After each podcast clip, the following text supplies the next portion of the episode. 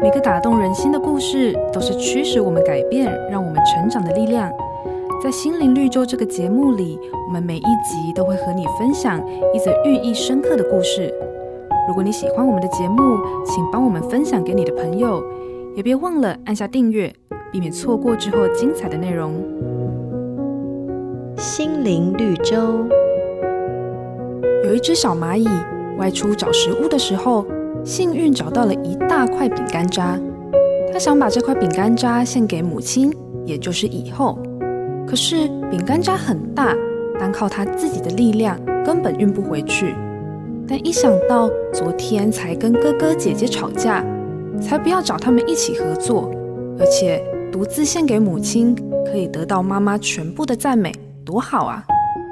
于是他爬过去靠近饼干渣，用双手用力试了试，不管多用力，饼干渣还是一动也不动。小蚂蚁孝顺母亲的心很令人感动，但是每个妈妈最希望看到的是兄友弟恭，家庭和乐。中国人将兄弟姐妹的关系形容为手足，意思是情感相当密切。